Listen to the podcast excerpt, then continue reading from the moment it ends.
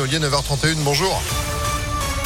Bonjour Phil, bonjour à tous. À la une, la neige, l'Ain et l'Isère sont en vigilance orange, neige et verglas. Le Rhône est en vigilance jaune. Attention, il y a des opérations de déneigement qui sont toujours en cours. C'est compliqué encore sur le réseau secondaire et sur les autoroutes autour de Lyon. Le givre et la neige créent aussi des retards et des suppressions de TER à la SNCF. Dans l'actualité également, à une semaine des vacances scolaires, le taux d'incidence du Covid grimpe encore et frôle désormais les 700 cas pour 100 000 habitants dans le Rhône et en France, les discothèques ont fermé leurs portes cette nuit pour au moins quatre semaines. La situation sanitaire se dégrade. Hier, Olivier Véran a déclaré que le plan blanc était déployé partout pour déprogrammer certaines opérations. Mais les hospices civils avaient déjà lancé le processus dès lundi dans 13 hôpitaux lyonnais.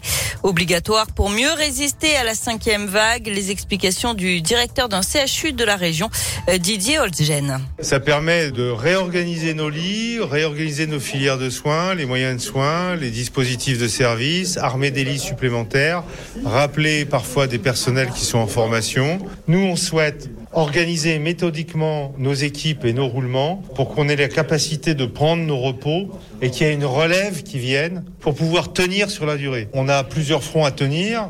Il est nécessaire parfois de lever le pied sur les blocs opératoires pour redéployer des moyens sur les réanimations, les soins critiques. Et toutes les urgences et les opérations en chirurgie restent assurées. Après septembre 2020, c'est le deuxième plan blanc décrété par les HCL depuis le début de l'épidémie de Covid. Un rappel, on vote dimanche à Givor, deuxième tour des élections municipales après l'annulation du vote de juin 2020 par la justice. Une triangulaire entre le maire sortant Mohamed Boudjilaba, l'ancienne maire Christiane Charnet et Fabrice Riva.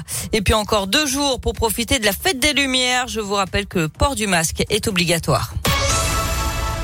On passe au sport avec du foot. Pas de grand chelem pour l'OM, pour la, pour le, pour l'OL, pardon, pour la sixième et dernière rencontre de la phase de groupe de Ligue Europa.